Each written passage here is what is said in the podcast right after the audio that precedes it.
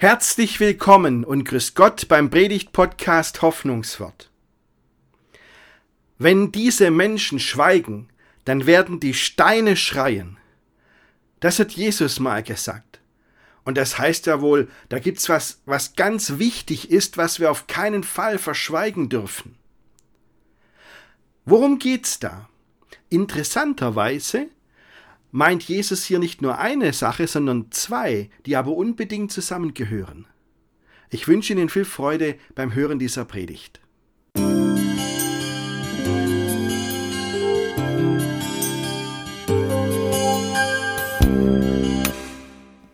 Haben Sie schon mal diesen Satz gehört, liebe Gemeinde?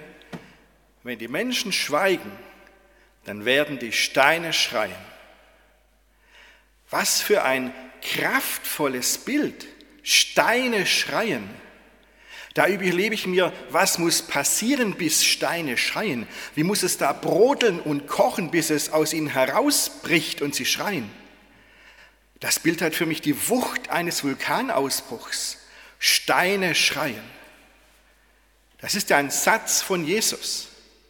Und der kommt aus einer Geschichte, die ganz viele Leute kennen und die sehr bekannt ist und berühmt. Aber diese eine Szene, in der dieser Satz vorkommt, die kennt man trotzdem kaum. Es ist die Geschichte, wie Jesus auf seinem Esel nach Jerusalem einzieht, der Einzug nach Jerusalem. Es ist genau da, als das Passafest beginnt. Und diese Geschichte wird in allen vier Evangelien erzählt, aber nur in einem einzigen, im Lukas-Evangelium, kommt dann noch diese kleine Szene, in der dieser Satz vorkommt. Ich lese Ihnen da die Geschichte mal vor aus dem Lukas-Evangelium. Kapitel 19. Da brachten sie den Esel zu Jesus und warfen ihre Kleider auf das Füllen und setzten Jesus darauf. Als er nun hinzog, breiteten sie ihre Kleider auf den Weg. Und als er schon nahe am Abhang des Ölbergs war, fing die ganze Menge der Jünger an, mit Freuden Gott zu loben, mit lauter Stimme über alle Taten, die sie gesehen hatten, und sprachen, Gelobt sei der da kommt, der König im Namen des Herrn. Friede sei im Himmel und Ehre in der Höhe. Soweit kennen wir die Geschichte. Und jetzt geht's bei Lukas so weiter. Und einige von den Pharisäern in der Menge sprachen zu ihm, Meister, weise doch deine Jünger zurecht. Er antwortete und sprach, ich sage euch, wenn diese schweigen werden, so werden die Steine schreien.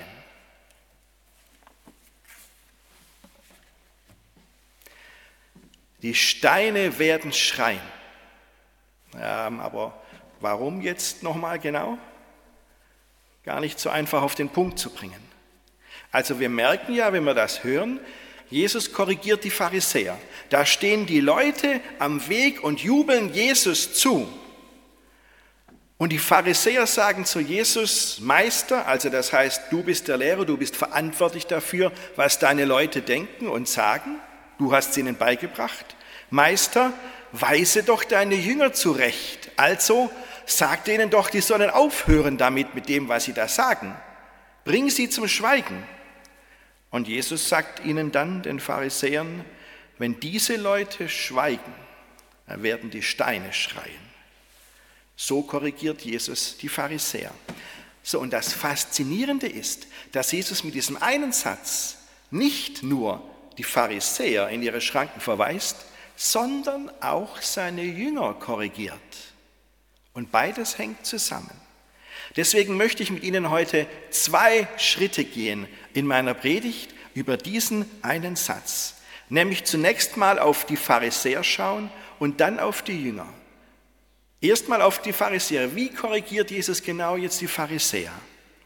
Also, ohne dass Jesus irgendwas sagt, schon allein dass er auf einem Esel am Beginn des Passafestes nach Jerusalem reitet, ist klar, worum es geht. Die Leute damals haben das erkannt, dass das eine prophetische Handlung ist. Die wissen das alle. Hier kommt der neue König.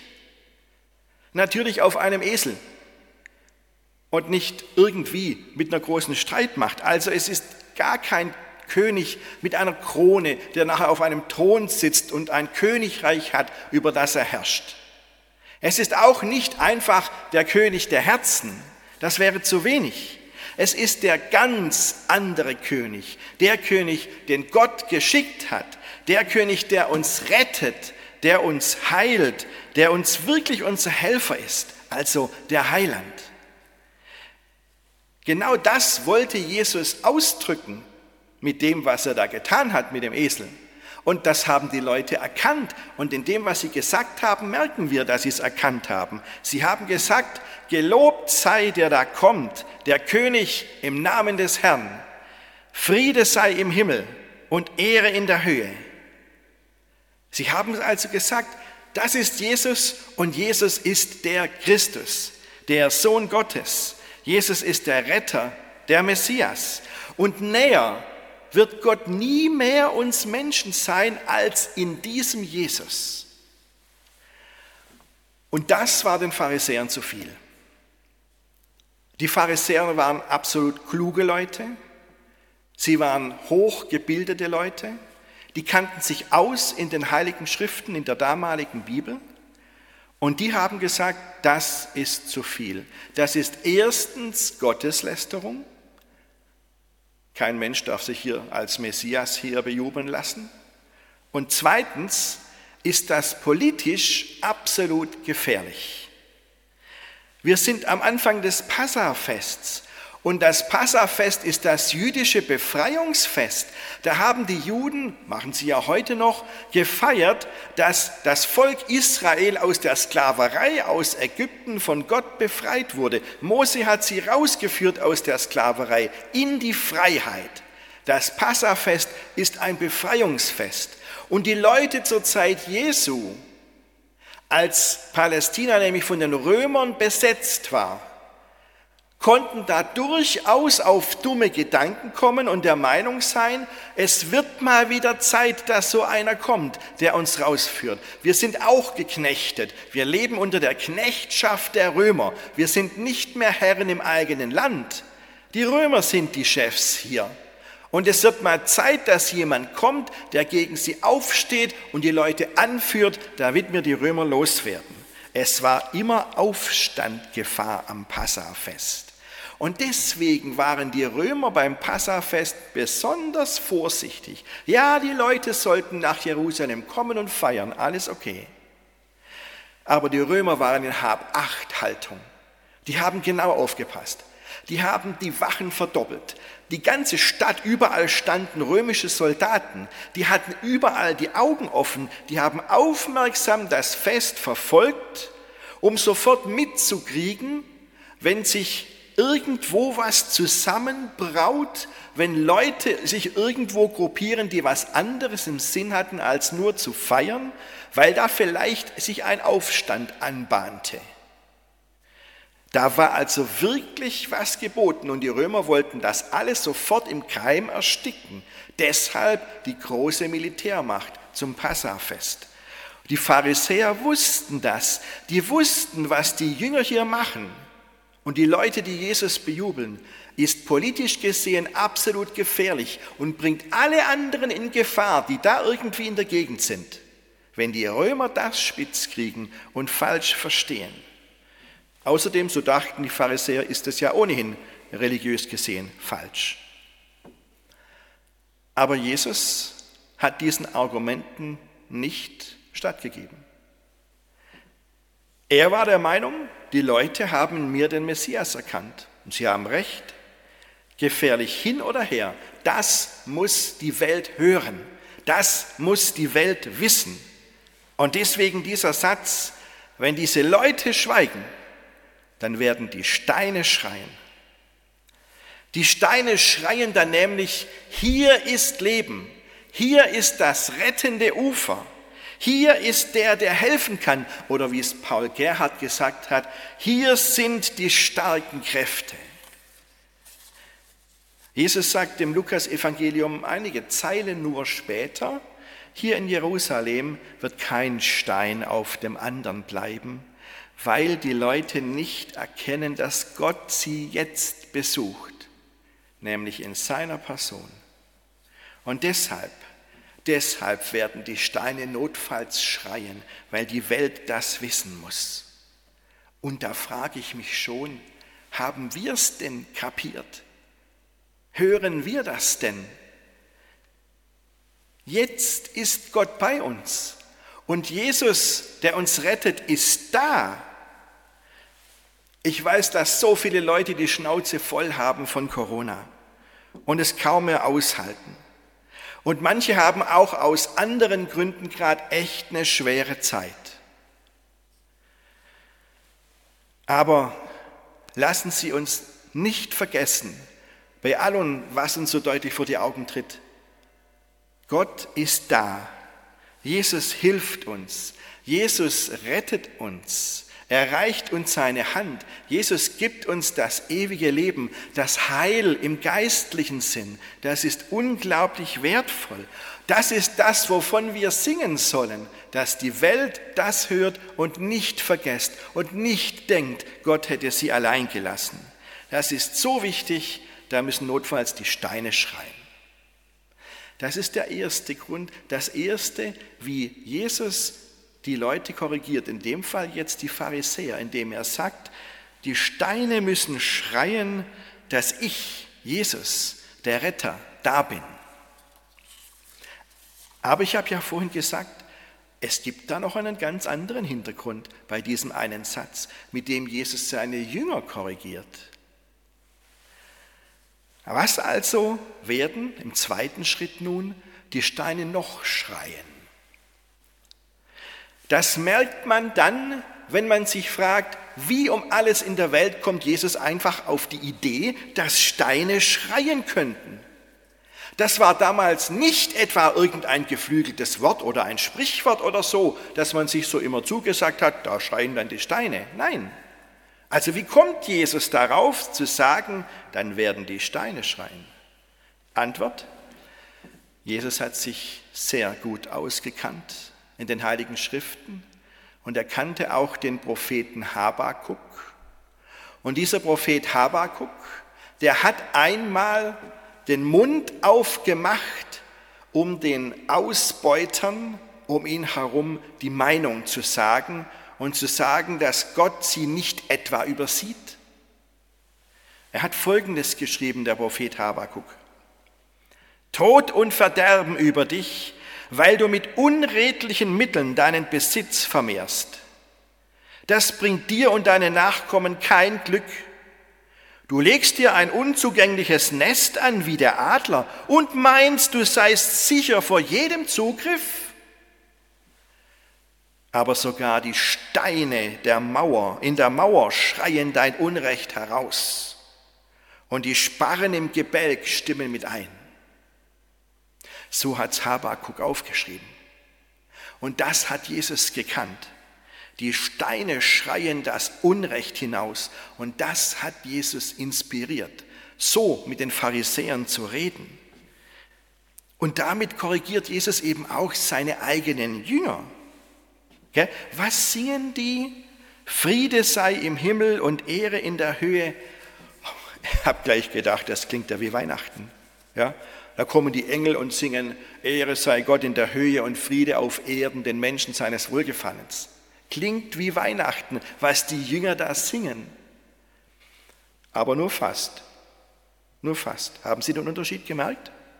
Zwischen dem, was die Engel an Weihnachten singen und dem, was die Leute Jesus hier zurufen, als er auf dem Esel reitet? Haben Sie den Unterschied bemerkt? Die Engel an Weihnachten die singen von Himmel und Erde, Friede auf Erden, den Menschen seines Wohlgefallens. Und die Jünger hier, die reden von Himmel und Höhe. Nicht von der Erde, von Himmel und Höhe. Die sind so begeistert von Jesus, dass er der Messias ist, Dass sie die Erde gar nicht mehr im Blick haben, kann ich ja verstehen, würde mir wahrscheinlich gar nicht anders gehen, wenn ich damals dabei gewesen wäre und auch am Straßenrand gestanden wäre mit einem Palmwedel in der Hand und Jesus wäre vorbeigeritten. Da hätte ich auch alles vergessen. Aber Jesus sagt seinen Jüngern durch, diese, durch, diese, durch diesen einen Satz, mit dem er eigentlich die Pharisäer korrigiert, ihr habt ja recht, ich bin der Messias. Aber verliert die Erde nicht aus dem Blick, verliert die Not der Menschen nicht aus dem Blick, wenn ihr Gott lobt. Wenn die Steine schreien, dann schreien sie auch das Unrecht hinaus.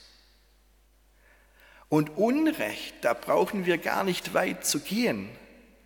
Überlegen Sie nur mal in der augenblicklichen Lage, wo wir sind.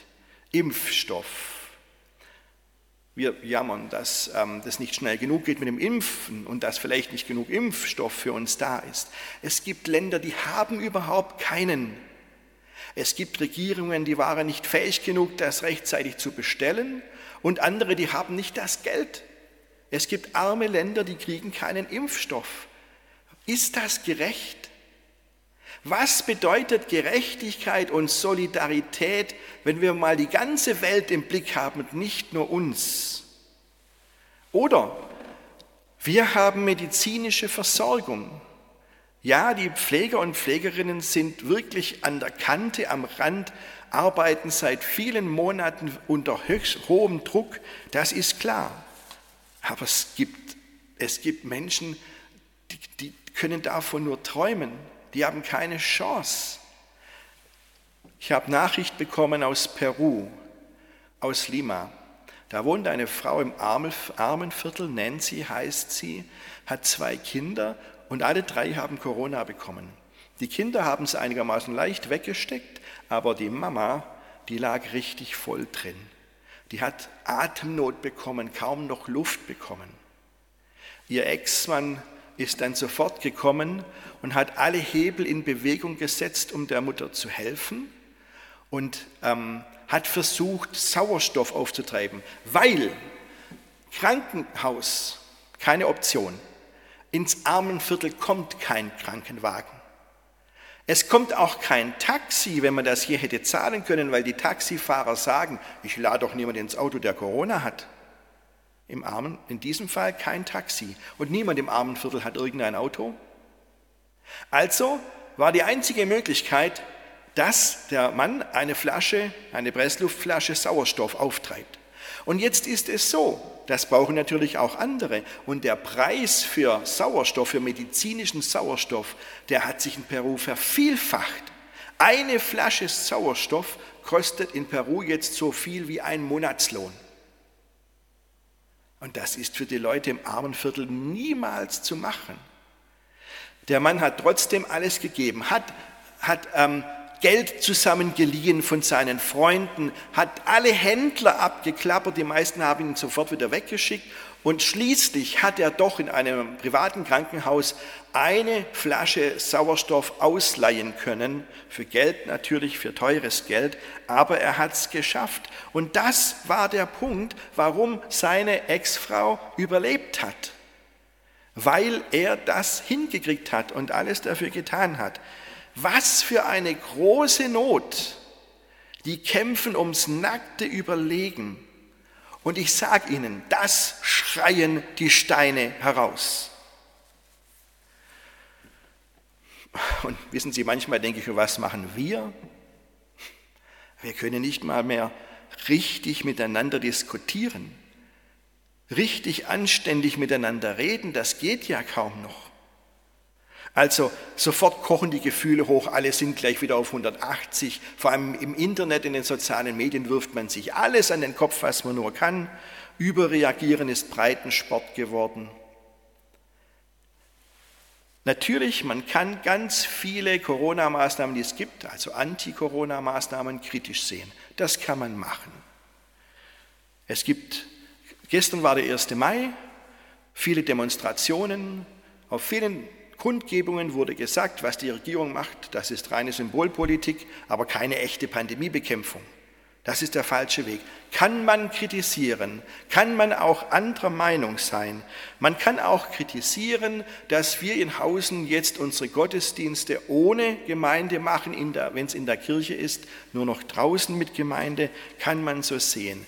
Man kann sagen, das Infektionsschutzgesetz ist absolut grottenschlecht gemacht.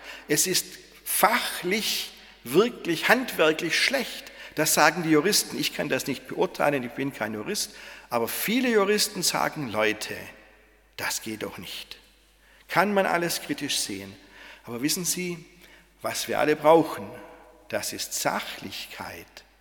Das ist eine gewisse Gelassenheit und die Fähigkeit, miteinander zu reden, das einander zu sagen. Wir brauchen eine Diskussionskultur, die ist ein bisschen den Bach runtergegangen in diesen Zeiten. Es geht doch nicht, dass man Politikern, die sich hinter die Corona-Maßnahmen stellen, mit Todesdrohungen zuschüttet. Das gibt's doch nicht. Es geht auch nicht, dass man Leute, nur weil sie was Kritisches sagen, sofort in eine Ecke drängt. Das geht auch nicht. Man kann nicht zu jedem, der was Kritisches sagt, sagen, du bist ein Querdenker und überhaupt, wenn du ein Querdenker bist, und dann holt man die große Nazi-Keule raus, dann bist du auch ein Nazi. Das ist doch Unsinn, das ist Irrsinn. Wichtig ist, dass wir mal ruhig miteinander reden und uns austauschen und dann sehen, dass wir weiterkommen. Mehr Sachlichkeit, mehr Zurückhaltung. Denn die Steine schreien. Und zwar beides schreien sie heraus was Jesus den Pharisäern sagen will und was er seinen Jüngern sagen will. Die Steine schreien, Gott ist da, der Retter ist da, lobt Gott. Und sie schreien, habt ein Auge für die Not der Menschen. Dietrich Bonhoeffer war einer von denen, die gesagt haben, das gehört unbedingt zusammen ein Theologe in der Zeit des Dritten Reiches, der diesen Satz geprägt hat, nur wer für die Juden schreit, darf auch gregorianisch singen. Also, wenn wir Gott loben, dann immer so, dass wir die Not der Menschen im Blick haben und gegen Unrecht aufstehen. Und das meint Jesus, wenn er sagt, hey, wenn ihr schweigt, dann schreien die Steine. Beides ist wichtig. Gott loben und die Not der Menschen im Blick haben. Und beides geht gleichzeitig. Die Dichterin Andrea Schwarz hat geschrieben, Vögel singen in einer Welt, die krank, leblos, ungerecht ist. Vielleicht haben sie recht.